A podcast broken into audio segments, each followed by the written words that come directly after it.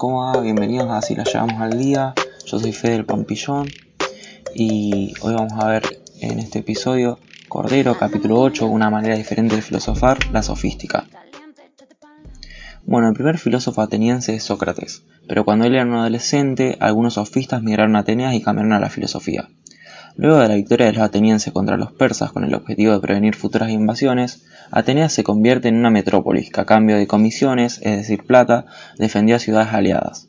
El dinero de los aliados se amontonaba en el Banco Central de ese entonces, y la legislación cada vez se hace más democrática. En consecuencia de esto, hombres influyentes, Pericles por ejemplo, proponen leyes para el beneficio de todos. Los sofistas fueron intelectuales generalistas del saber que educaron al cliente por una suma de dinero para que éste pueda defender sus intereses en la asamblea. No importa el contenido del pensamiento ni si es verdadero, el discurso tenía que ser convincente y persuasivo, es decir, creaban su propia verdad. Los sofistas niegan el ser de las cosas que proponen los filósofos anteriores, son relativistas. Bueno, después aparece Protágoras, que llega a Atenas en el año 450. Su objetivo es mostrar que como ambos argumentos opuestos describen la realidad del objeto, la realidad del objeto, no puede ser exhibida porque no sabemos cuál argumento es válido. Bueno, después aparece Protágoras, que llega a Atenas en el año 450. Su objetivo es mostrar que como ambos argumentos opuestos describen la realidad del objeto, la realidad del objeto no puede ser exhibida porque no sabemos cuál argumento es válido. No hay ningún criterio para decidir cuál es la esencia del objeto. Protágoras expresa que el hombre es la medida de todas las cosas, tanto del ser de las que son como del no ser de las que no son. Es probable que concuerde con los sofistas, ya que no creía que hubiese un fundamento objetivo captable por la razón y comunicable. Protágoras expone la base teórica del relativismo. Cada sujeto le da su valor a algo subjetivamente.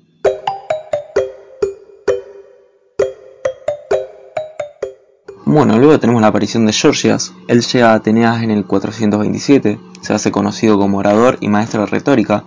Su núcleo de la filosofía es el discurso. El tratado de Georgias sobre la sisis o sobre el no ser es un ataque a los fundamentos de la filosofía de Parménides. El tratado demostraba tres tesis. Uno, nada existe. Dos, si algo existe es impensable. Y tres, si algo es pensable es incomunicable. Muestra una posición nihilista y le interesa la imposibilidad de comunicar lo real por parte del discurso. 1. Nada es absoluto. 2. Si es, no puede ser conocido. Y 3. Problemas de comunicación e información. Para demostrar la primera tesis, nada es, tiene un razonamiento absurdo y paradójico. Un algo no puede ser algo que no es, porque lo que no es, no es. Para la segunda tesis, dice que puede ocurrir que algo exista, pero es impensable, porque no puede ser racionalizado por el intelecto. Afirma que no solo todo lo real es racional, sino que también todo lo que es racional es real la tercera tesis aplica la comunicación discursiva de las consecuencias de las dos primeras. Georgia dice si algo podría ser pensado, ese contenido no podría ser comunicado a otra persona, y demuestra una antítesis entre lo exterior y lo anterior.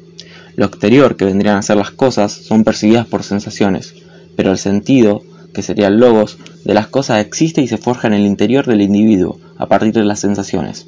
Es decir, comunicamos palabras, no el sentido de las cosas. La ruptura de la realidad con el discurso revolucionó la filosofía. Los discursos de Georgias crean estados de ánimo al modificar la actitud del hablante. Es persuasivo por su belleza.